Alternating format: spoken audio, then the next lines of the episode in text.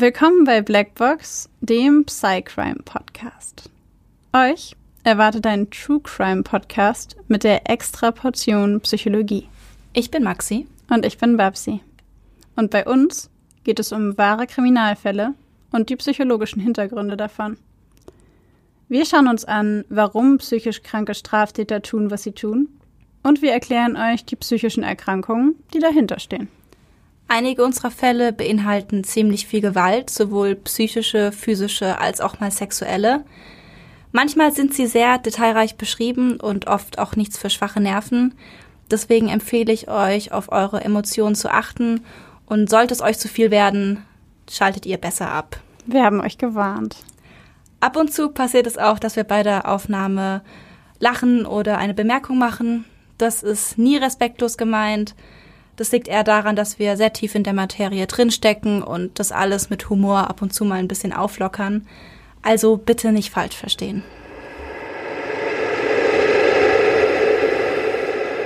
Babsi, hast du schon mal was von Emetophilie gehört?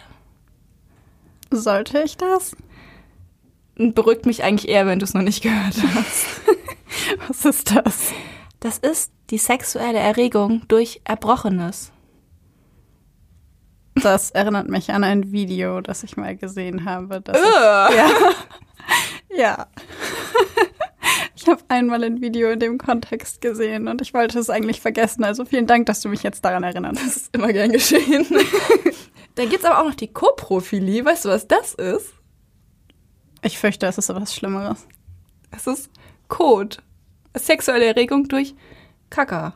Oh, bitte. Oh, bitte. Das habe ich auch tatsächlich schon öfter gehört. Also nicht, dass ich jemanden kenne, der darauf steht, aber ich habe schon öfter davon gehört, dass es das gibt. Und bei der Recherche für den heutigen Podcast habe ich das dann wieder gefunden und dachte mir so, das erzähle ich der Babsi.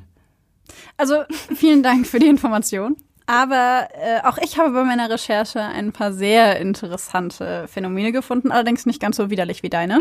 Beispielsweise die Dendrophilie. Das ist die sexuelle Erregung durch Bäume. Sind es dann so Menschen, die sich an Bäume reiben? Ich bin mir nicht ganz sicher, wie die praktische Ausübung der Sexualität mit einem Baum aussieht. Aber ich könnte mir vorstellen, dass es irgendwie so in die Richtung geht. Kennst du das? Ähm, auf RTL kommt doch immer Jung, Pleite, Verzweifelt. Kennst du das? und ähm, da gibt's einen jungen Mann, der heißt Anders. Und Anders ist anders, weil er reibt sich an Bäumen. er reibt sich aber generell an allem. Okay, das, das klingt sehr falsch. Das ist richtig witzig. Er läuft so durch den Park und sieht eine Parkbank und auf einmal muss er sich an dieser Parkbank reiben. Und es ist richtig schlecht geschauspielert, so wie RTL 2 halt, aber. Ah, okay, es war, es war geschauspielert. Oh Gott, ich dachte gerade, es wäre so eine echte. Oh Gott. Hä, wenn ich erzähle auf RTL oder RTL 2. Ja, ich ab, Entschuldigung, ab und, und die Sendung die, heißt Jung, Pleite, Verzweifelt. Ab und zu habe ich die kleine Hoffnung, dass es da vielleicht noch irgendetwas qualitativ Mittelwertiges geben könnte. Also ich gucke sowas gerne. Ich habe eben noch eine Hoffnung in das Gute im Fernsehen. Obwohl, ja, nee. nein, das ist eigentlich gelogen. Eigentlich, ach, vergiss das, streich das. Wovon ich allerdings auch gelesen habe, ist die Sophophilie, und zwar die sexuelle Erregung durch lernende Menschen. Und zwar nicht lärmend im Sinne von laut, sondern lernend im Sinne von Bücher lesend beispielsweise. Das heißt, als ich Student war, wäre ich so das Objekt der Begierde für solche Menschen gewesen. Richtig. Seitdem ich das weiß, betrachte ich Bibliotheken in einem ganz anderen Licht. Die kommen dann, die kommen dann so in Bibliotheken und sind direkt erregt, oder was? So in der Art. Okay. Möglicherweise, stell dir das mal vor, wenn du in einer Bib rumläufst und da aus einem anderen Grund herumläufst, als andere Menschen in der Bib herumlaufen. Mich machte das immer ein bisschen depressiv, in die Bib zu gehen. So schon wieder von elf bis abends um zwölf in der Bib sitzen. Tja, wir sehen alles eine Frage der Perspektive. Ja, so genießt man das halt, ne? Die kleinen Dinge genießen. Was ich auch richtig problematisch noch finde, habe ich wieder gelesen, kennt man auch der Fußfetisch. Mhm. Was auch Podophilie. Mhm. Und ich weiß nicht, seit ich das zum ersten Mal gehört habe, ich finde Füße so eklig, ich finde Füße so hässlich. Das ist ganz, ganz, ganz schlimm. Und ich weiß, dass es viele Leute gibt, die ähm, Füße toll finden. Echt? Ja, natürlich gibt's davon viele. Ich habe noch nie jemanden getroffen. Ich habe aber ehrlich gesagt immer das Gefühl, Füße ist etwas sehr Polarisierendes. Entweder man liebt sie Oder man hasst sie. Ich finde halt, sie sehen aus wie Hände, aber anders. Missgestaltet, keine Ahnung. Ich finde es einfach Wie nicht schön. Hände, aber anders. Alles klar. Okay. Was auch geil ist, ist, ähm, beziehungsweise für diese Menschen geil, ich fand es jetzt nicht so geil, Achselhöhlen. Oh Gott. Die sexuelle Erregung durch Achselhöhlen. Davon habe ich schon mal gehört. Das finde ich auch. Ja, oh Gott. Das habe ich noch nie gehört vorher. Ich finde allein die Vorstellung irgendwie abstrus. Eins meiner persönlichen Favorites bei der Recherche war die Autoplussophilie. Das ist die sexuelle Erregung dadurch, dass man sich verhält und benimmt wie ein Plüschtier. Ich muss gerade irgendwie an Friedhof der Kuscheltiere dabei denken. Sitzt man dann da wie so ein Teddybärchen auf dem Bett und Ich, ich habe wartet. noch nie jemanden persönlich getroffen, der das hat. Wenn einer von euch da draußen Autoplussophilie hat oder autoplussophil ist, meldet euch gerne bei uns, gerne auch anonym, weil wir finden das relativ interessant. Wie, wie ist das so? Was passiert da genau? ich würde echt gerne mal wissen, wie das abläuft. Setzt man sich dann einfach nur hin? Ich weiß es nicht. Ich google's mal später. Die letzte Sache, die ich gefunden habe, die ich persönlich am mit Abstand abstrusesten fand, aber auch witzig, ist die Phoniphilie. Das ist, wenn Menschen sexuelle Erregung daraus ziehen, dass sie Möbelstücke sind. Möbelstücke. So richtig, Möbelstücke. auf die du dich, so ein, so ein Stuhl, auf den du dich draufsetzt. Ja. Stell dir mal vor, du kommst bei jemandem rein und seine ganze Wohnung besteht nur aus Menschen, die aussehen wie Möbelstücke. Stell dir mal vor, du hast so, eine, so einen Lampenschirm, so jemand, der so einen Lampenschirm auf dem Kopf hat. Und dann ziehst du an so einer Schnur und dann geht auf Kopfhöhe das Licht an. Aber am besten ist er noch nackt dabei. Es ist alles voller Oh nackter Menschen im Nebel zu Hause dann. Ja. Ähm, Und dann so setzt mir du das auf die Couch und dann sitzt du einfach auf Menschen. Genau. Und Genau. die finden das gut. Ja, die finden das gut. Die Frage ist nur, was machst du in dem Moment? Die müssen ja auch alle irgendwann mal schlafen oder nach Hause gehen. Lebst du dann in der leeren Wohnung oder machen die so Schichtarbeit oder wie läuft das? Nee, ich würde sagen, wenn du ins Bett gehst, dann kommt eine neue Schicht für dein Bett halt, weil das ist ja auch aus Menschen. Aber sonst, wenn du ins Bett gehst, dann dürfen die anderen auch schlafen. Aber teilst du die Leute dann auch ein, so wer am bequemsten ist, darf nur nachts arbeiten oder wie? Also nur ab einem BMI von, keine Ahnung, 25 dürft ihr mein Bett sein. Weil es kuscheliger ist. Würde würd ich, würd ich nachvollziehen können. Also wie auch immer sie das gestalten, ich fand das eine höchst interessante Paraphilie und damit haben wir die perfekte Überleitung zum heutigen Thema. Also für Yay. alle da draußen, die sich bis gerade eben gefragt haben, warum zur Hölle erzählt ihr diesen ganzen abstrusen Kram? In der heutigen Folge geht es um Paraphilien und damit um sexuelle Neigungen, die ganz deutlich von der Norm abweichen. Ich denke, das haben wir deutlich genug gemacht, wie weit sie von der Norm abweichen. Die Kuscheltiere. ich verstehe es nicht. Egal, ja, mach weiter. Wir haben uns zwar jetzt ziemlich lange darüber lustig gemacht, so ein bisschen und darüber gelacht, was es so für unterschiedliche sexuelle Neigungen oder Präferenzen gibt. Aber natürlich haben wir selber überhaupt keine negative Meinung darüber. Wir verurteilen niemanden, der das macht oder der da unterschiedliche sexuelle Präferenzen hat. Wir fanden einfach nur die Vorstellung witzig.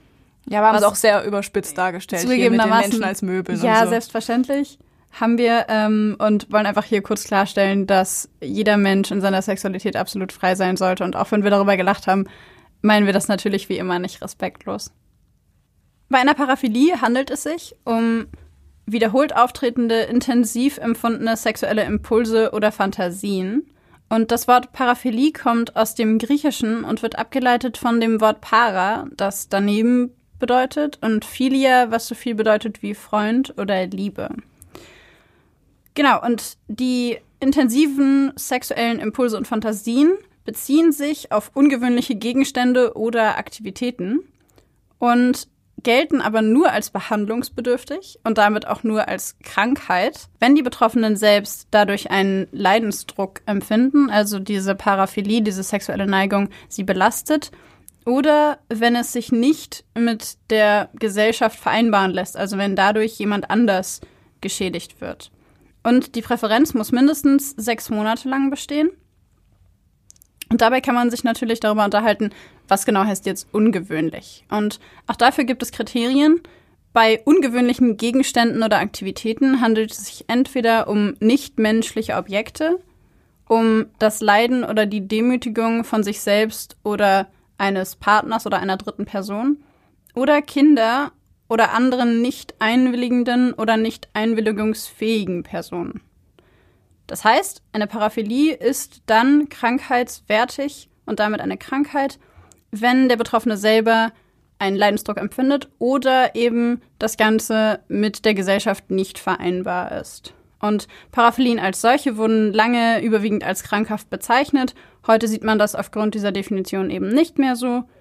Und im Grunde kann man sagen, dass es natürlich keine scharfe Abgrenzung gibt zwischen normaler und abnormaler Sexualität, weil das eine sehr gesellschaftliche Betrachtung ist, also gesellschaftsabhängig ja. betrachtet wird. Genau, und Paraphilien können also Ich-Synton sein, also von der Person als ihr selbst zugehörig empfunden werden, obwohl sie Krankheitswert haben, weil beispielsweise bei Leuten, die eine sexuelle Neigung ausleben, die der Gesellschaft schadet, diese sexuelle Neigung auf jeden Fall Krankheitswert besitzt, aber sie von der Person selber gar nicht als schadend oder schädlich empfunden wird und keinen Leidensdruck auslöst. Und damit ist Paraphilie oder beziehungsweise damit sind Paraphilien eine der wenigen Erkrankungen, die bei den Betroffenen keinen Leidensdruck auslösen müssen, selbst wenn sie Krankheitswert haben. Dass Paraphilien kulturell bedingt sind, sieht man auch, finde ich, ganz gut am Beispiel der Homosexualität. Mhm. Die wurde ja erst Ende der 80er aus dem ICD-10 entfernt. Also bis dahin war Homosexualität eine Paraphilie. Krass. Also eine Störung der Sexualpräferenz. Das ist super spät. Voll. Ich habe das zum ersten Mal gelesen und war voll überrascht davon, dass es echt so spät erst war. Richtig heftig. Aber daran merkt man eben, dass eben daran an der Gesellschaft liegt, wenn sich die Gesellschaft wandelt, dass sich dadurch dann eben auch dieses Verständnis der Paraphilien verändert. Ja. Ja, absolut. Und dass dann Dinge plötzlich keinen Krankheitswert mehr haben, die früher als krankhaft angesehen wurden. Genau. Es würde ja auch in diese heutige Definition gar nicht reinpassen. Überhaupt nicht. Mm Übrigens höre ich total oft, dass Paraphilien oder Menschen, die paraphil sind, einfach pervers sind oder als Perversion bezeichnet werden. Dieser Ausdruck wurde früher tatsächlich für Paraphilien benutzt. Echt? Ja, wurde, ja. ähm, ist auch mittlerweile nicht mehr passend oder angebracht, weil es einfach super diskriminierend und stigmatisierend für die Menschen ist, die eben ausgefallenere sexuelle Vorlieben haben und deswegen benutzt man diesen Ausdruck dafür nicht mehr. Und ich finde das auch ganz gut, weil ich finde das echt unangebracht in dem Bereich. Also auch wenn man natürlich manche nicht verstehen kann, wie wir jetzt zum Beispiel am Anfang, aber trotzdem es pervers zu nennen, finde ich irgendwie dann doch krass. Aber das erklärt zumindest, warum so viele Leute den Begriff pervers in Zusammenhang mit sexuellen Dingen sehen. Ich habe das nie so mhm. ganz verstanden, weil ich fand, pervers beschreibt irgendwie mehr als nur Sachen, die unbedingt auf Sex bezogen sind. Ich kann das nur mit sexuellen oder mit ekligen Dingen. Hm. Ja, es wird häufig ja. in dem Kontext benutzt. Stimmt ja. schon, stimmt schon. Ja, wobei es am Ende des Tages ja egal ist, was dich sexuell erregt und was du gut findest und worauf du stehst, solange du damit niemandem schadest und Voll. es für dich selber nicht belastend ist, ist ja fein. Und Eben. wenn das heißt, dass du mit dem Hintern über Parkbänke rutscht, dann have fun. So, alles gut. ist so, let's go.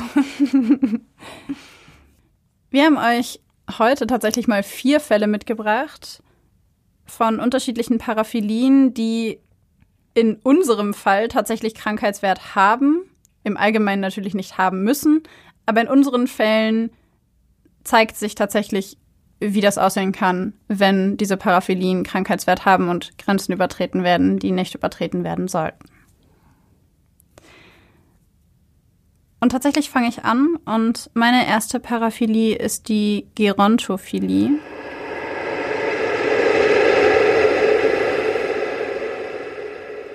Hi Leute, hier ist Babsi aus dem Schnitt. Ähm, sorry, wir haben vergessen zu erklären, was Gerontophilie überhaupt ist. Gerontophil ist, wer sexuell erregt wird durch Menschen, die sehr viel älter sind als die Person selbst. Ähm, nur kurz zur Erläuterung für euch. Und jetzt geht's weiter mit dem Fall.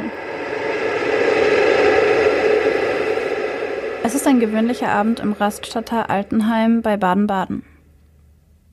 Sie liegt in ihrem Bett und versucht zu schlafen. Plötzlich sieht sie einen Schatten. Und ehe sie sich versieht, ist er über ihr. Sie weiß nicht, wie er hereingekommen ist. Sie weiß nicht, warum er bei ihr ist. Sie weiß nur, dass sie Angst hat. Todesangst. Und dass sie den Mann kennt. Es ist der ehemalige Lebensgefährte ihrer Nichte. Er stinkt nach Alkohol und er bedroht sie. Und sie, sie kann sich kaum wehren. Sie ist 81. Sie kann kaum noch laufen, sie hat kaum Kraft. Er schlägt ihr ins Gesicht und sie spürt, wie ihre Lippe aufreißt. Sie schmeckt Blut. Und er, er schneidet ihr mit einem Klappmesser das Nachthemd auf. Mehrfach missbraucht er sie. Der 46-jährige Mann packt die Frau, schleudert sie zu Boden, würgt sie, drückt ihr mit einem Kissen die Luft ab. Wieder und wieder. Über Stunden. Wieder missbraucht er die wehrlose alte Frau. Sie fragt sich warum, versteht es nicht und schließt mit ihrem Leben ab. Sie erträgt die Schmerzen, als er ihr Wäscheklammern an der Brust anbringt, als er auf sie eintritt und einschlägt, als er ihr zwei Rippen bricht und als er sie wieder missbraucht. Zweimal versucht sie zu fliehen, beide Male erfolglos. Der Mann hält ihr das Messer an den Hals. Er sagt, guck dir meine Hände an. Damit kann ich dich kalt machen. Sie gibt auf. Als die Pfleger zwischendurch an ihrer Wohnungstür klopfen, wagt sie es nicht, sich bemerkbar zu machen. Zu groß ist die Angst vor dem Mann, der wie ein Tier über sie herfällt. Erst am Mittag des nächsten Tages lässt er von der Frau ab. Betrunken wie er ist, ist er eingeschlafen. Und sie bleibt liegen. In ihrer Wohnung. Nackt übersät mit blauen Flecken und mit Wunden. Dann steht sie auf, still, heimlich und flüchtet nackt und mit ihrem Rollator über den Flur zu ihrer Zimmernachbarin. Die ruft die Pfleger und dann die Polizei. Erst vor Gericht erscheint das vermeintliche Motiv. Der Täter habe sich an seiner ehemaligen Lebensgefährtin rächen wollen und habe bereits in den 1990er Jahren eine 80-jährige Frau ermordet und vorher missbraucht. Damals saß er dafür mehrere Jahre im Gefängnis. Der Gutachter spricht von einer sexuellen Neigung des Täters. Er fühle sich zu älteren Frauen hingezogen. Der Begriff Gerontophilie fällt. Die sexuelle Neigung zu Menschen, die wesentlich älter sind als man selbst. Der Angeklagte selbst schweigt vor Gericht. Nicht ein einziges Mal sieht er zu seinem Opfer. Nicht ein einziges Mal zeigt er eine Reaktion. Keine Entschuldigung. Schließlich wird er wegen Geiselnahme, schwerer Vergewaltigung und Körperverletzung zu einer Freiheitsstrafe von zehn Jahren verurteilt. Nach mindestens vier Jahren ist eine Unterbringung in einer forensischen Psychiatrie vorgesehen. Boah. Ah, oh, das tut mir so leid. Ich weiß nicht, irgendwie habe ich, wenn es um alte Menschen geht, dann tut es mir immer voll leid, wenn die irgendwie leiden müssen. Das ist auch bei Filmen bei mir so. Und irgendwie die arme alte Frau. Ich fand die Vorstellung so furchtbar, dass sie in diesem Altenheim liegt und in ihrer eigenen Wohnung ist und dass jemand kommt, den sie sogar kennt. Und dass er ihr so viel Gewalt antut. Und dass sie sich nicht wehren kann, dass sie nichts machen kann und dass sie so viel Angst hat. Stell dir das mal vor, du hast so viel Angst, dass du dich nicht traust, was zu sagen, selbst in dem Moment, wo die Pfleger an deine Tür klopfen und du traust dich nicht. Weil du solche Angst davor hast, dass es vorbei sein könnte. Na, vor allem mit dem Alter. Ich glaube, das ist in jedem Alter schlimm. Nein, nein, ich meine, dass in dem Alter noch weniger wehrhaft natürlich bist. Ich so, meine, ja. du, wenn du, keine Ahnung, 40 bist, 30, hast du viel mehr Kraft noch, um vielleicht den Versuch zu wagen, dich zu wehren. Weißt du, was ich meine? Naja, sie hat es zweimal versucht, aber er hat sie halt mit dem Messer bedroht. Ja, okay, mit dem Messer ist natürlich. Aber war sie jetzt in einem Altenheim oder in einem betreuten Wohnen? Also es war ein Altenheim, aber wo halt jeder seine eigene Wohnung hat quasi und ein- und ausgehen kann. Also ich denke, es war sowas wie eine Residenz. Mhm. Aber so genau wurde darauf jetzt nicht eingegangen. Na, aber ich habe mich schon gefragt, warum die Pfleger da nicht reinkommen, wenn es ein Altenheim war, aber wenn es sowas wie eine Residenz ist, wo sie unabhängig, weitgehend unabhängig wohnen, ja. dann ist ja klar. Ja. Ja, was oh ich krass fand, war, dass er das ein paar Jahrzehnte vorher schon mal gemacht hat und dass es da halt auch eine Frau um die 80 Jahre alt war. Und damals hat er sie sogar ermordet. Und das war auch der Grund, weshalb der Gutachter dann in Richtung Gerontophilie gegangen ist, Mhm. weil er das halt da auch gemacht hat. Und auch die Frau, mit der er zusammen war, war 16 Jahre älter als er. Also man hat wohl irgendwie gesehen, dass er sich immer sehr viel mit Frauen umgeben hat, die auf jeden Fall in älteren Jahren quasi schon waren. Mhm. Also auffällig immer ältere Frauen, deutlich ältere Genau, Frauen. immer deutlich ältere Frauen. Oh, was mich auch hart gestört hat, war die Aussage, er wollte sich an seiner Lebensgefährtin rächen. Ja. Ex-Lebensgefährtin. Ja. Boah, Leute, Das fand ich auch richtig krass. das ist einfach so. Das erinnert mich ein bisschen an unsere Folge über die Pädophilie, wo doch der Kinderarzt irgendwie meinte, weil er sich nicht getraut hat, homosexuell zu sein, ist er dann pädophil geworden. Das ist Ja. auch wieder so eine, so ein stumpfes Argument, Alter. Eigentlich gar kein Argument. Da denkt man sich einfach nur so, Leute, Also ich finde halt, dass es irgendwie viel. Also das war mein erster Gedanke. Ich habe mich gefragt, warum er nicht in der Lage ist, sich mit seiner ehemaligen Lebensgefährtin auseinanderzusetzen. Und ich finde, das hat halt wieder so eine sehr starke Richtung von Vermeidung und sich nicht zu trauen, sich mit der Person auseinanderzusetzen, mit der du dich auseinandersetzen solltest, wenn du mit jemandem Streit hast, sondern die Unfähigkeit, sich damit zu konfrontieren und dann eine Handlung zu begehen, die eigentlich nur ausweichend ist, quasi stellvertretend für die Person, an der du dich eigentlich rächen willst, in Anführungszeichen. Was natürlich völlig abstrus ist in diesem Fall, wenn man sich das Ausmaß anschaut, aber rein vom Reizreaktionsmuster, wenn man das so sagen kann, gesehen hat er ja quasi ein Rachebedürfnis an seiner ehemaligen Lebensgefährtin und lebt das dann aus an deren Tante.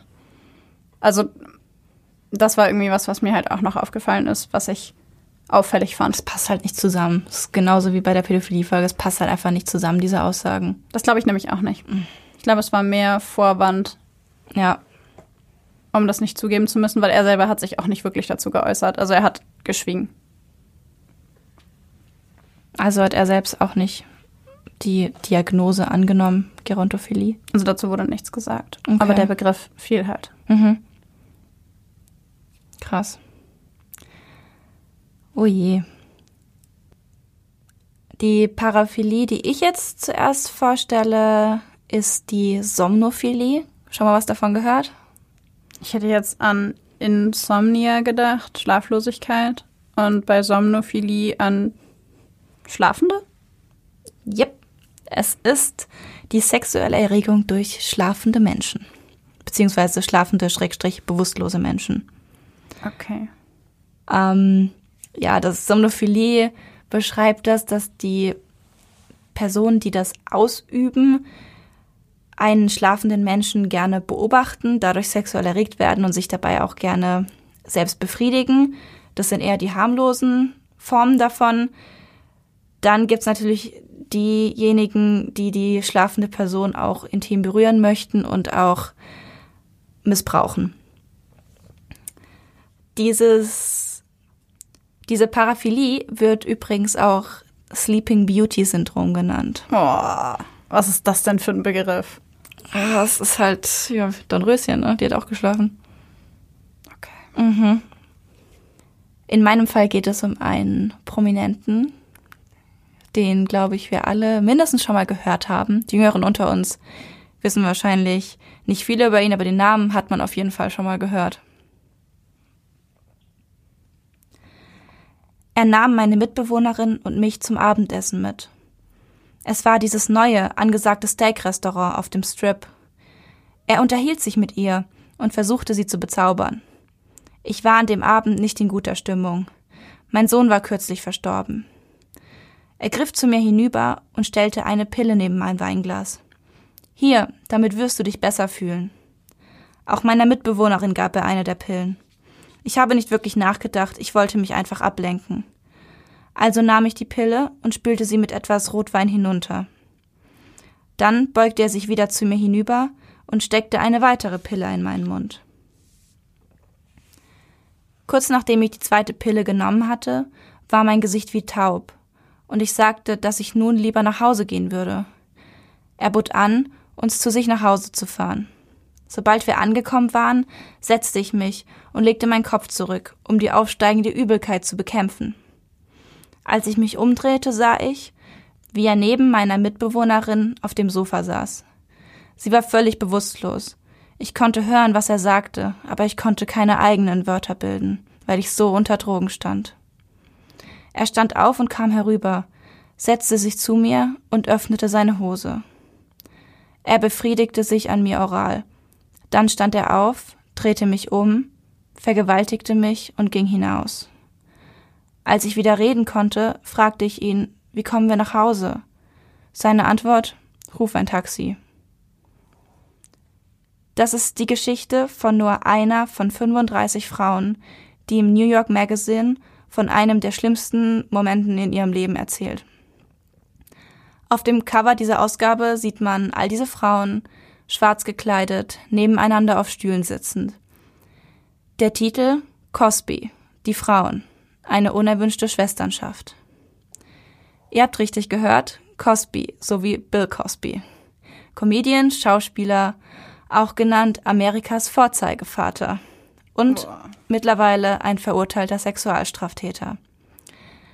Mehr als 60 Frauen soll der heute 83-jährige Drogen verabreicht, sie bewusstlos oder wehrlos gemacht und dann missbraucht haben. Eine der Frauen hatte sogar bereits eine einvernehmliche sexuelle Beziehung zu ihm, doch auch sie wurde von ihm unter Drogen gesetzt und bewusstlos vergewaltigt. Bereits seit dem Jahr 2000 versuchten immer wieder einige Frauen, eine Verurteilung Cosbys wegen sexueller Belästigung oder Missbrauchs zu erzielen. Allerdings ohne Erfolg. 2014 bezeichnete der Comedian Hannibal Buress Bill Cosby öffentlich als Vergewaltiger. Der Mitschnitt dieser Äußerung ging viral und nach und nach meldeten sich 60 Frauen, die Cosby vorwarfen, sie unter Drogen gesetzt und sie sexuell missbraucht zu haben. Das Video hatte ihnen die Kraft gegeben, ihre Erfahrungen endlich öffentlich zu machen. Obwohl Cosby jede Anschuldigung zurückwies, startete 2017 die Verhandlung wegen des Vorwurfs des Missbrauchs eines der Opfer, Andrea Constant. Deren Anwältin brachte neben dem offensichtlichen Anschuldigungen auch die mögliche Diagnose einer Somnophilie mit ein. Cosby habe schließlich jedes seiner Opfer bewusstlos oder zumindest augenscheinlich bewusstlos gemacht, bevor er sich sexuell an ihnen verging. Diese Vermutung wurde von einigen Experten dementiert, andere hielten sie für sehr wahrscheinlich. Im endgültigen Urteil wurde die Diagnose letztendlich nicht erwähnt. Ob sie am Ende dann doch gestellt wurde, werden wir also nie erfahren. Im April 2018 wurde Cosby wegen dreifachem sexuellen Missbrauch zu einer drei bis zehnjährigen Haftstrafe verurteilt. Das war mein Fall. Okay, ich habe gleich ein paar mehr Fragen. Das dachte ich mir schon. Das, das, okay. Erstens, warum nur dreifach, wenn sich wie viele Frauen gemeldet haben? 30? 60. 60 Frauen 60. gemeldet haben? Warum dreifach? Und warum nur drei bis zehn Jahre, wenn die USA bekannt sind für die höchsten Gefängnisstrafen überhaupt? Was zur Hölle ist da los? Also dreifach, weil es anscheinend nur bei drei Frauen verhandelt wurde, nur bei drei Fällen nachgewiesen bzw. bewiesen werden konnte. Deswegen nur dreifach. Ähm, und die drei bis zehnjährige Haftstrafe fand ich auch eine komische Angabe. Ich habe allerdings aber echt nichts anderes im Internet gefunden also stand es so in den Artikeln, drei bis zehn Jahre. Ähm, frühestens nach drei Jahren kann er einen Antrag auf frühzeitige Entlassung stellen. Was? Was ich nach drei Jahren schon echt krass finde. Ist sehr früh. Da, wenn du dir in den USA Urteile anschaust, werden Leute da wegen, wegen, wegen Mordes an einer Person zu 50 Jahren Gefängnis verurteilt. Der kriegt drei bis zehn Jahre für, selbst wenn es nur, nur in Anführungszeichen drei Frauen gewesen wären, drei bis zehn Jahre für dreimal sexuellen Missbrauch und eigentlich, wenn man es streng nimmt, auch Verstoß gegen das Rauschmittelgesetz. Tja, aber diese Leute, die vielleicht 25 Jahre bekommen, sind kein bekannter, beliebter Schauspieler. Weißt du, das ist das, was ich an unserer Gesellschaft, an der allgemeinen menschlichen Gesellschaft so scheiße finde. Voll. Darf man dieses Wort in einem Podcast sagen? Ich finde es so scheiße. Doch, natürlich. Gott finde ich das scheiße. Ich verstehe es nicht. Ich, bei so, sowas macht mich richtig sauer. Gott macht mich das gerade sauer. Das kann doch nicht sein. Das, das, und wieso haben so viele Frauen ihn angezeigt und haben immer wieder versucht, sich einzusetzen dafür, dass er angeklagt wird oder verurteilt wird und niemand hat irgendwas gesagt. Ich Ich krieg so einen Hals gerade. Ich fand den Fall auch. Ich hatte vorher auch noch nie davon gehört. Ich hatte noch nie davon gehört, dass Bill Cosby ein Sexualstraftäter war. Echt nicht? Aus irgendeinem Grund habe ich es nicht wirklich groß mitbekommen und war dann dementsprechend ein bisschen überrascht, als ich den Fall dann aufgearbeitet habe. Aber, aber ich, die Diagnose Somnophilie finde ich aber eigentlich schon eher naheliegend, weil was Voll. ich sehr auffällig finde, ist, dass er sogar die Frau, mit der er eine sexuelle Beziehung hatte, unter Drogen gesetzt hat. Und wenn du mit jemandem eine sexuelle Beziehung hast, musst du ihn nicht unter Drogen setzen, um mit ihm Sex zu haben, denn du hast eine sexuelle Beziehung zu dieser Person. Ja. Und das spricht ja tendenziell schon eher für eine bestimmte Vorliebe, die er da gehabt hat. Ja, das war auch das, was die Gutachter, die sich dafür ausgesprochen haben, betont haben, dass jemand, der nicht somnophil ist, ja auch nicht eine Person, mit der sowieso schon eine einvernehmliche Sexualbeziehung hat, dann brauchst du ja nicht mit äh, Betäubungsmitteln kommen. Naja, und vor allen Dingen offensichtlich ging es ja auch nicht darum, dass niemand mitbekommen durfte, dass das passiert ist oder er die Opfer unbedingt so bewusstlos machen wollte, dass sie es nicht mitbekommen, weil sonst könnten sich ja nicht so viele Frauen daran erinnern, wenn er es ordentlich gemacht hätte. Ja. Also schwierig formuliert. Du weißt, was ich ja, meine. Also viele Frauen, bei vielen Frauen war es so, dass sie ähm, sich mit ihm getroffen haben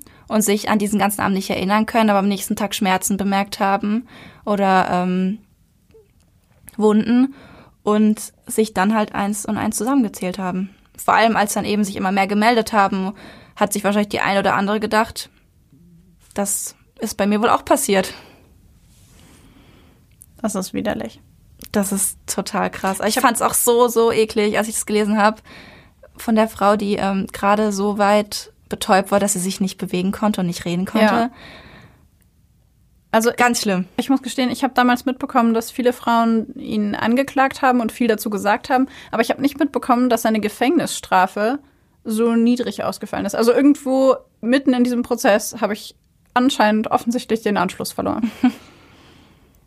Krass. Na, ich finde es auch wirklich. Er war übrigens ähm, der erste, der innerhalb dieser Bewegung MeToo verurteilt wurde. Ah, okay. Okay, wir kommen der Sache näher, weil das habe ich auf jeden Fall mitbekommen. Ja gut, das hat, glaube ich, jeder mitbekommen. Ich gehe davon aus, ja. Krass. Was ist deine nächste Paraphilie, die du vorstellst? Stimmt, wir haben ja heute vier Fälle. Mein nächster Fall beschäftigt sich mit der Zoophilie, also mit der sexuellen Erregung durch Tiere. Mai 2016. Ebersberg in Bayern. Er wacht auf. Es ist mitten in der Nacht. Alles ist dunkel, nur sein Handy klingelt. Kurz blickt er sich um, sucht nach der Ursache dieses Geräusches, dann fällt es ihm ein. Er stellt das Klingeln seines Handys ab und ruft sofort die Polizei. Dann steht er auf. Er geht zum Stall. Schnell. Vor dem Stall wartet er auf die Polizei. Als die Beamten kommen, gehen sie gemeinsam leise hinein. Sie öffnen die Tür, schalten das Licht ein und glauben einfach nicht, was sie dort sehen. Zwei Monate später. Richter Markus Nicol betritt den Gerichtssaal. Vor ihm sitzt ein 21-jähriger junger Mann. Er trägt eine verblichene Lederjacke, seine Haare sind kurz geschnitten, seine Wangen eingefallen und sein Blick wandert nervös durch den Raum. Ihm wird zur Last gelegt, gegen das Tierschutzgesetz verstoßen zu haben. Darüber hinaus Hausfriedensbruch und Diebstahl. Der junge Mann ist kein unbeschriebenes Blatt. Als Jugendlicher fesselte er ein wehrloses Kind an einen Stuhl im Schwimmbad und befriedigte sich vor dessen Augen selbst. Damals wurde die Anklage fallen gelassen. Zudem habe er sexuelle Handlungen mit seiner Stiefschwester vorgenommen. 2016 sei es dann mehrfach zu sexuellen Handlungen an Tieren gekommen. Erst hatte der Angeklagte ein Huhn getötet, dann habe er sich an einem Labrador sexuell vergangen. Dann brach er im Raum Mammendorf nachts in Kuhställe ein. Die wehrlosen Tiere benutzte er für seine sexuellen Fantasien. Schließlich dringt er mehrfach in einen Pferdestall ein und vergeht sich an einer Stute. Die Pferdepfleger entdecken die Vorfälle erst, als ein Eimer in dem Stall des Tieres gefunden wird und die Geschlechtsorgane der Stute geschwollen und gereizt sind. Der Pferdepfleger installiert eine Kamera mit einem Bewegungsmelder und einer Verbindung zu seinem Handy. Dann, nachts, klingelt es. Das psychiatrische Gutachten diagnostizierte bei dem jungen Mann eine ausgeprägte Zoophilie und eine massive Störung der Sexualpräferenz. Richter Nicole begründet sein Urteil in erster Linie damit, dass er vermutet, der Angeklagte sei lediglich auf Tiere umgestiegen, da ihm bewusst war, dass bei sexuellem Missbrauch von Kindern ein weit höheres Strafmaß zu erwarten sei und verurteilt den Angeklagten zu einem Jahr und sechs Monaten in einer forensischen Psychiatrie. Oh. Oh. Die Stute. Das war schon grenzwertig. Wozu war der Eimer da? Ähm, auf den Eimer hat er sich draufgestellt, um von hinten an die Stute heranzukommen. Okay. Okay. Ja. Okay. Das, da wäre ich jetzt nicht drauf gekommen. Ich dachte irgendwie, er hat den Eimer für irgendwas, hat irgendwas reingemacht oder? Nee, der, der Eimer wurde eher praktisch genutzt. Ah, was ich krass fand, war, dass der Richter der Meinung war, dass er eigentlich pädophil ist und auf Tiere umgestiegen ist, weil das Strafmaß nicht so hoch ist. Also ich meine, kann man einfach so von Pädophil zu Zoophil werden? Ich weiß nicht, ob, ob es nicht vielleicht tatsächlich so ist, dass es einen pragmatischen Grund hat, dass du dir ein Lebewesen suchst, an dem du deinen Sexualtrieb ausleben kannst, das ein möglichst niedriges Strafmaß hat. Wenn du ja, das tust. ich meine, als ob du deine Sexualität so steuern kannst. Valider Punkt. Also ich meine, dann würde sich auch jeder Pädophile denken, nee, das ist strafbar, dann machen wir doch wieder die Heterosexualität, die normale. Also du meinst, er war einfach zu viel. Aber warum ist, hat er dann im Schwimmbad, als er jünger war, ein Kind an einen Stuhl gefesselt und vor diesem Kind masturbiert? Naja, ich meine, die Leute, die Kinder missbrauchen, sind ja nicht immer pädophil. Das stimmt. Aber dann könnte man ja auch davon ausgehen, dass er mit Tieren geschlafen hat, aber auch nicht so viel war. Ja, aber das war ja öfter. Er hat ja nur einmal ein Kind. Stimmt das? War Ja. das nur einmal? Es kann ja sein, dass er sich da ausprobiert hat, was ihm gefällt und dann die Tiere ihn eben am meisten dabei angesprochen haben und er dabei geblieben ist. Hm. Weil offensichtlich waren ja dann die Tiere das Präferierte. Möglich. Aber in dem Gutachten ging es ja allgemein auch um eine allgemeine Störung der Sexualpräferenz. Von daher könnte ich mir vorstellen, dass es vielleicht auch beides war, dass er allgemein Hm. Sexuell eher ein gestörtes Empfinden hatte. Oder eine gestörte Vorliebe Kann ja auch was Kombiniertes sein. möglich. Aber ich fand es auf jeden Fall krass, dass der Richter das dazu gesagt hat und der der Meinung war, dass er quasi versucht hat, es zu verschieben von pädophil auf zoophil. Oh, Zoophilie ist halt auch so ein, oh, so ein schwieriges Ding, ne? Ja, vor allen Dingen super schwierig zu entdecken. Wie willst du das denn nachweisen, wenn du nachts, ich meine, du, das, das ist halt, das Tier erzählt dir ja nicht, hey, heute Nacht war jemand hier und der hat Dinge mit mir gemacht, die ich nicht wollte. Und das finde ich halt super schwierig, vor allen Dingen, weil ich habe irgendwann mal darüber gelesen, dass du bei Tieren nach einer bestimmten Zeit auch psychische Veränderungen wahrnimmst, Ja, wenn die safe. sexuell misshandelt werden. Und dass sexuelle Misshandlung auch für Tiere super belastend ist. Ja. Ja, natürlich. Oh, das ist so schrecklich. Und dann mit, den, mit dem Labrador. Ja, ja. Der arme Hund. Das ist verstörend, finde ich. Fand ich auch. Ich habe das aber auch schon mal ähm, eine Reportage auf YouTube über Zoophilie gesehen. Ähm, und da wurde dann, ein oder zwei wurden interviewt, die eine Beziehung zu ihrem Hund hatten. Was ich schon strange fand. Also die beiden haben angegeben, dass sie nicht sexuell mit dem Hund interagieren. Ah nein, ich glaube, einer davon hat gemeint, wenn der Hund auf seinen Schoß springt, dann will er ja Sex und dann manipuliert Gott. er ihn manuell. Und ich war so, what? Das ist so die klassische Fehlinterpretation, die man auch so von Pädophilen hört, wenn das Kind auf dem Schoß sitzt, will es ja Sex. So, nein. Nee, einfach nee. Ich muss aber auch gestehen, dass ich bei der Recherche von Zoophilie in Foren geraten bin, von denen ich mir wünschte, ich hätte sie nicht gefunden. Also einfach Leute, die sich darüber unterhalten, wie sie ihren Hund oder ihr Tier dazu kriegen, Nee. sexuelle Handlungen, die für das Tier natürlich nicht offensichtlich sexuell sind, zu haben. Beispielsweise irgendwie die Kombination von Hunden und Frauen, also Rüden und Frauen oder Hündinnen von und Frauen und äh, Hündinnen und Männer, wie sie versuchen irgendwie diese Tiere zu manipulieren. Und es war wieder so ein Moment, in dem ich dachte, oh Gott, ich glaube, ich bin im Darknet.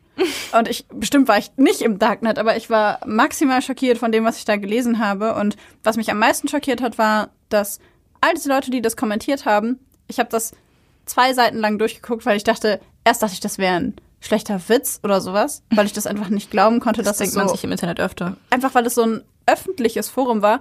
Und dann kam erst nach zwei Seiten jemand, der einen Kommentar geschrieben hat und geschrieben hat, das, was ihr da macht, ist Tierquälerei und es ist strafbar und es ist widerlich, dass es dieses Forum gibt. Und in diesem Moment habe ich das Forum verlassen, weil ich einfach, das war, ähm, das war so ekelhaft, wirklich. Also es tut mir leid, aber das fand ich einfach widerlich. Also das sind wirklich Menschen, die aktiv sich beraten haben, wie sie ihren Hund dazu kriegen können, wie sie sexuell mit den Menschen agieren. Genau.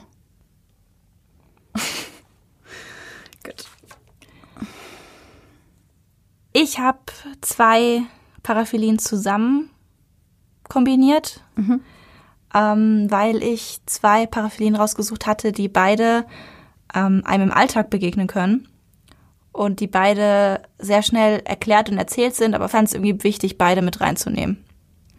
Okay. Das ist einmal der Frotteurismus. Weißt du, was das ist? Mm, ich habe den Begriff schon mal gehört, aber ich erinnere mich gerade nicht mehr komplett.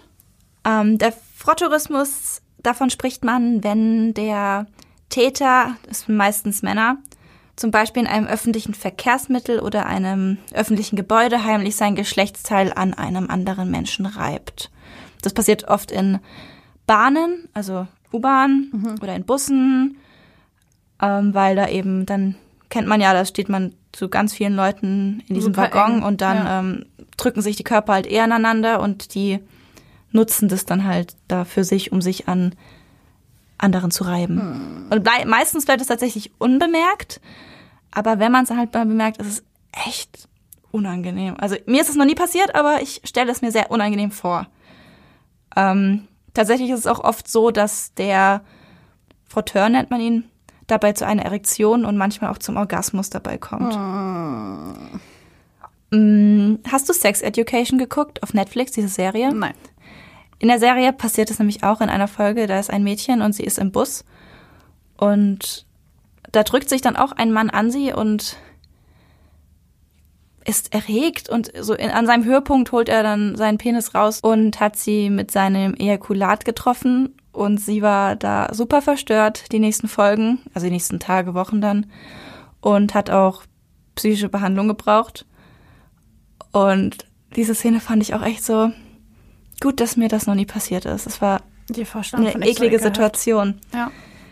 Genau, also falls ihr Sex Education noch nicht geguckt habt, ist generell eine witzige Serie, aber das war ein, finde ich, schon ein ernsteres Thema. Was auch nicht nur witzig sein muss, weil es echt verstörend sein kann. Voll. Mit was hast du es ähm, zusammengetan? Du meintest, du hast zwei. Mit Exhibitionismus, das ist ja ein bisschen geläufiger, das kennt man. Exhibitionismus ist der wiederkehrende Zwang, die eigenen Geschlechtsorgane ohne Aufforderung vor gegengeschlechtlichen Fremden zu entblößen. Der Exhibitionist wird dadurch sexuell oder emotional befriedigt. Exhibitionisten können übrigens nur verurteilt werden, wenn sie männlich sind. Frauen können keine Exhibitionisten sein. Was? Mhm, das wusste ich auch nicht vorher. Also auch das finde ich diskriminierend. Voll. Ich finde es auch richtig diskriminierend. Ähm, Im Paragraph 163 des StGB steht wirklich wörtlich, ein Mann, der eine andere Person durch eine exhibitionistische Behandlung belästigt, wird mit Freiheitsstrafe bis zu einem Jahr oder mit Geldstrafe bestraft. Ein Mann. Das ist absurd. Aber ich habe irgendwann mal gelesen, dass wenn du irgendwo nackt langläufst, es Erregung öffentlichen Ärgernisses ist. Ja, aber das ist ja kein Exhibitionismus. Es ist vor allen Dingen keine Straftat, soweit ich weiß, sondern nur eine No, Ordnungswidrigkeit. stimmt, Ja. Hm. Das Tja, da haben wir im Gesetz wohl noch was nachzuholen. Auf jeden Fall. Ich meine, wenn Frauen sich entblößen, kann das ja genauso verstörend sein. Ja. Eben. Entblößung von Minderjährigen fallen da übrigens nicht darunter. Das wird meistens sexueller Missbrauch von Minderjährigen genannt. Also wird danach verurteilt. Ja. Frotteurismus. Moment, Moment. Was? Wenn ein Kind sich in der Öffentlichkeit auszieht, gilt das als sexueller Missbrauch? Nein, wenn ein Exhibitionist sich vor einem Kind so, entblößt, so, dann ist es ein okay, sexueller Missbrauch von einem Minderjährigen.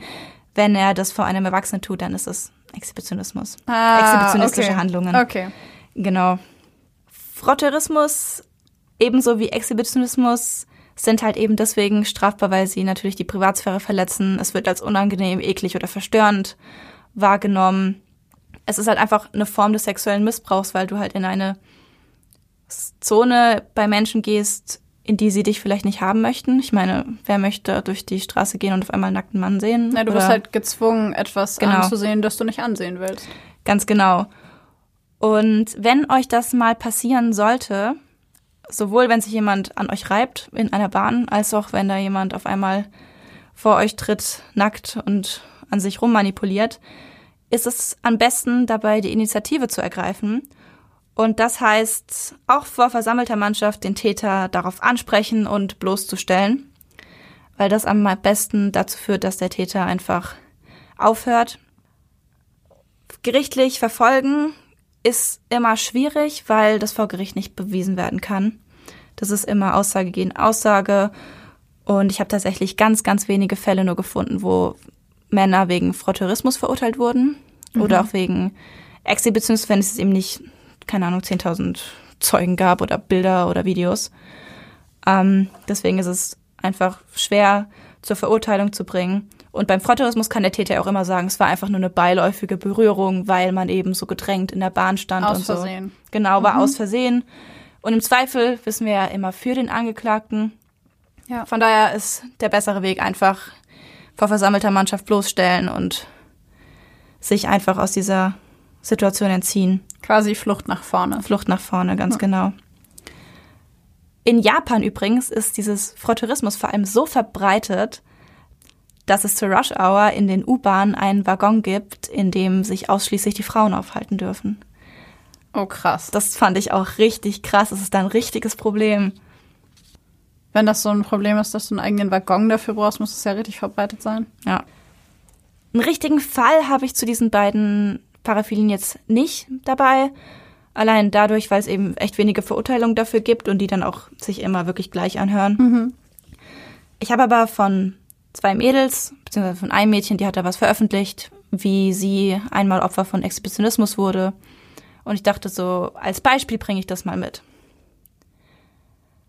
Am Strand war nicht viel los. Ein Mann fiel uns aber besonders auf. Er lief mehrmals an uns vorbei. Irgendwann legte er sich etwas versteckt in die Nähe und zog sich aus. Er begann an seinem Penis rumzuspielen. Wir haben unser Zeug gepackt und uns ein ganzes Stück weiter wieder hingelegt. Neben einer Familie. Wir dachten, wir seien den Mann losgeworden, als es plötzlich eine merkwürdige Flüssigkeit regnete. Anscheinend hatte sich der Mann in das kleine Waldstück hinter uns gestellt, uns beim Sonnen beobachtet und dann auf uns ejakuliert. Leider waren wir zu jung oder zu unerfahren, um wirklich zu begreifen, was damals passiert ist. Wir haben bis heute nicht miteinander oder mit anderen darüber gesprochen, geschweige denn Anzeige erstattet. Diese Vorstellung, dieses Mädchen war auch total jung noch, glaube ich. Also sie hatte das in ein Forum gepostet. Also offensichtlich war sie total jung, wenn sie nicht wusste, Ja. was da passiert ist. Voll. Wie abstrus.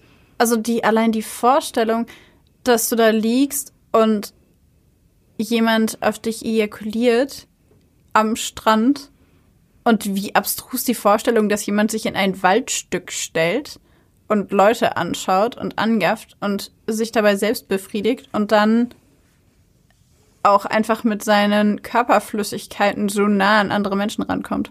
Ja, vor allem, wenn du da am Strand liegst dann und du wirst irgendwie nass, denkst du ja nicht an sowas. Das ist so eklig.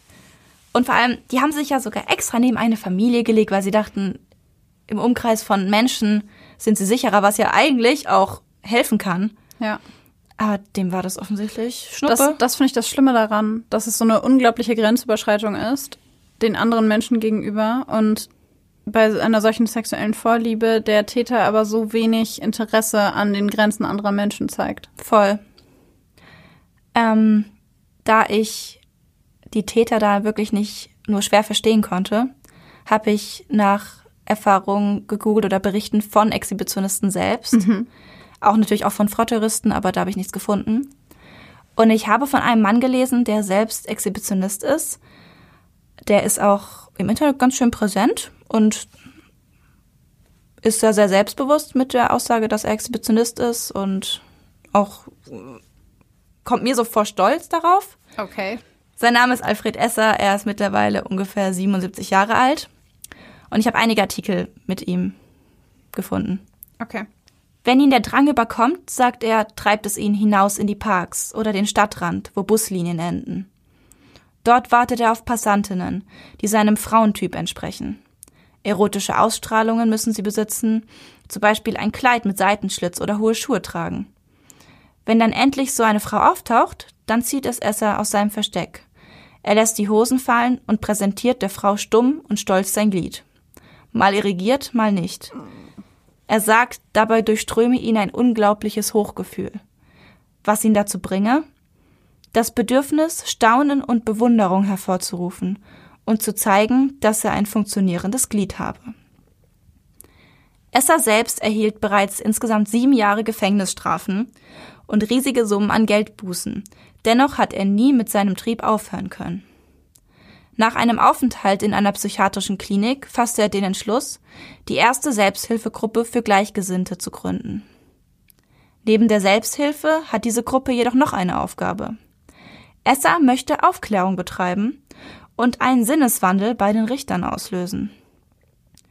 Er möchte, dass Exhibitionismus nicht mehr als Straftat angesehen wird, sondern viel eher als Ordnungswidrigkeit. Grund für diese Forderung sei die geringe Sozialschädlichkeit des Delikts. Es gebe hier keine Opfer, nur Adressaten einer Tathandlung.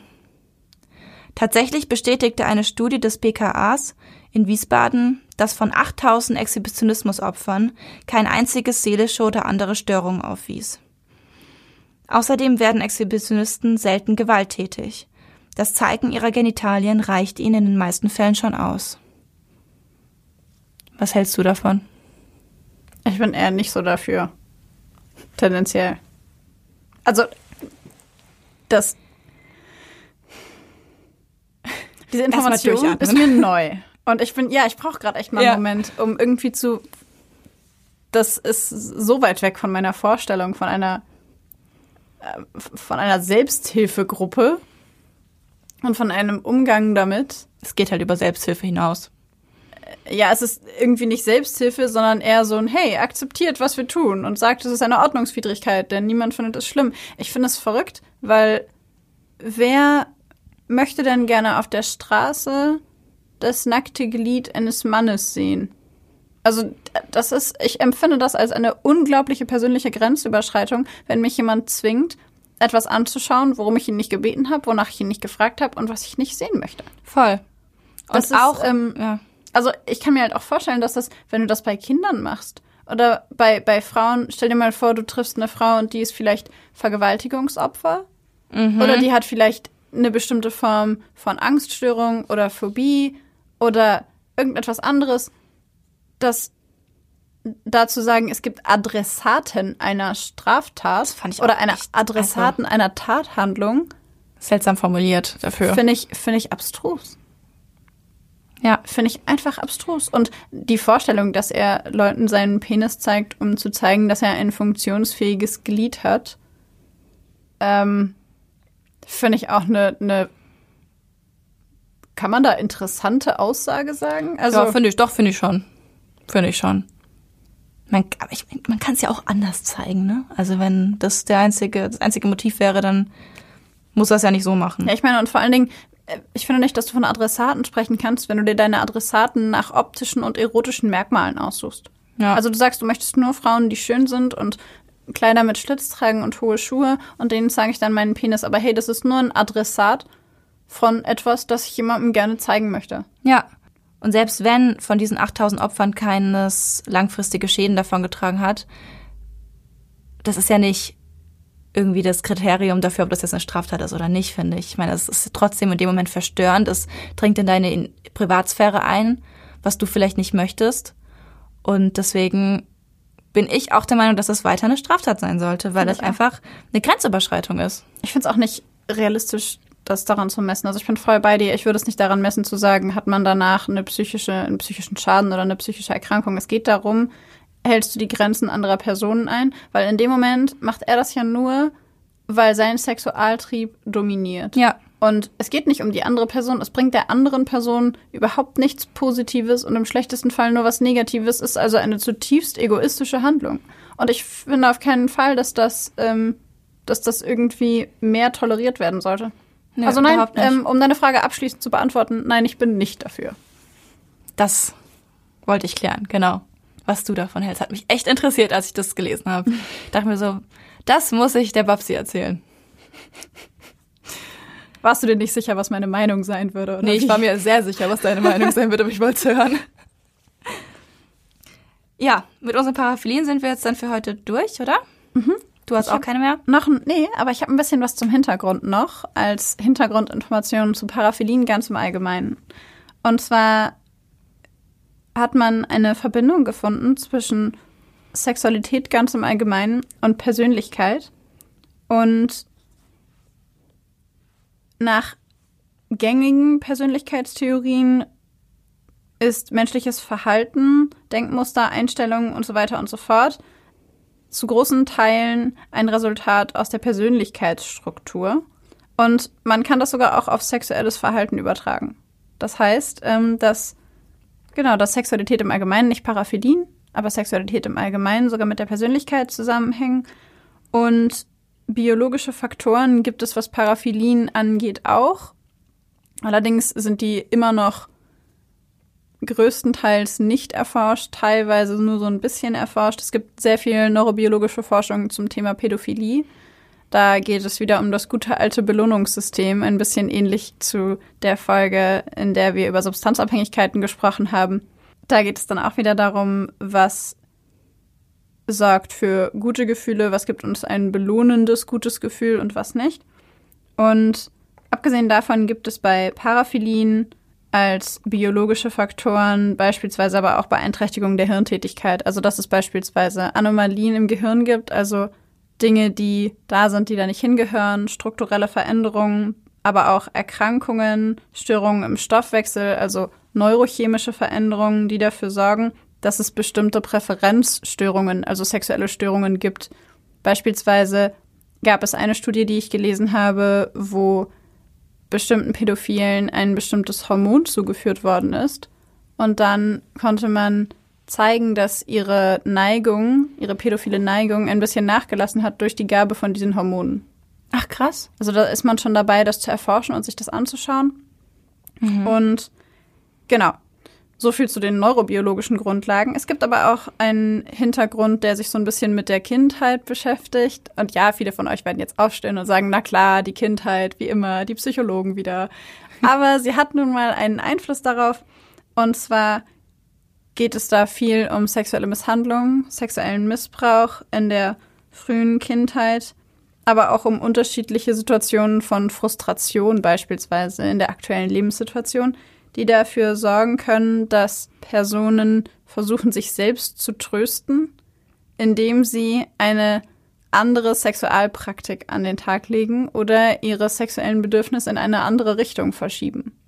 Und das trifft, ja, das, also in Zusammenhang mit Zoophilie oder so klingt das jetzt ein bisschen krass, aber wenn wir uns ganz allgemein Paraphilien anschauen, können sich sexuelle Neigungen verändern, wenn du in bestimmten Alltagssituationen frustriert bist, dass du andere Sexualpraktiken ausprobierst, wie beispielsweise Füße zum Beispiel, um dein persönliches Ich Lieblingsbeispiel sagen, du zu musst, nehmen. jetzt, du musst jetzt die Füße nehmen. Ja, natürlich.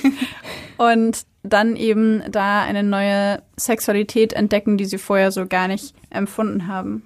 Ganz allgemein sind Paraphilien aber im neurobiologischen und auch im sozialtechnischen Sinn nicht so gut erforscht, noch nicht zumindest. Und es ist wie immer eine Kombination aus Anlage und, Und Umwelt.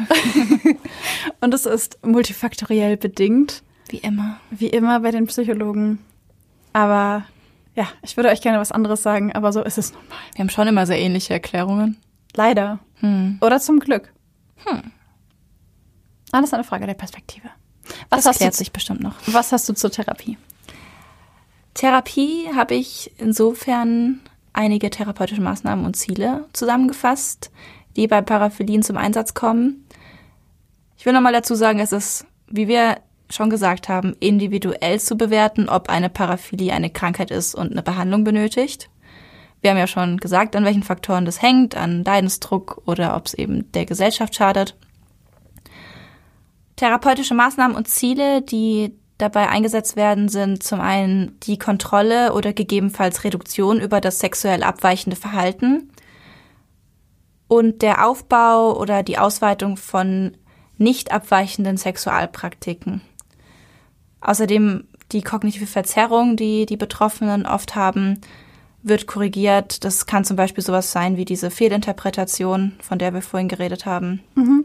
Ist ja auch eine Art kognitiver Verzerrung. Aufbau von Coping-Strategien. Coping ist in der Psychologie ähm, Stressbewältigung, Methoden zur Stressbewältigung, um eben zum Beispiel solche Situationen, von denen du gerade erzählt hast, in denen zum Beispiel sich eventuell die Sexualpraktiken ändern. So stressige Alltagssituationen meinst du? Genau, dass man einfach besser mit Stress dann eben klarkommt und dann eben dagegen gegensteuern kann.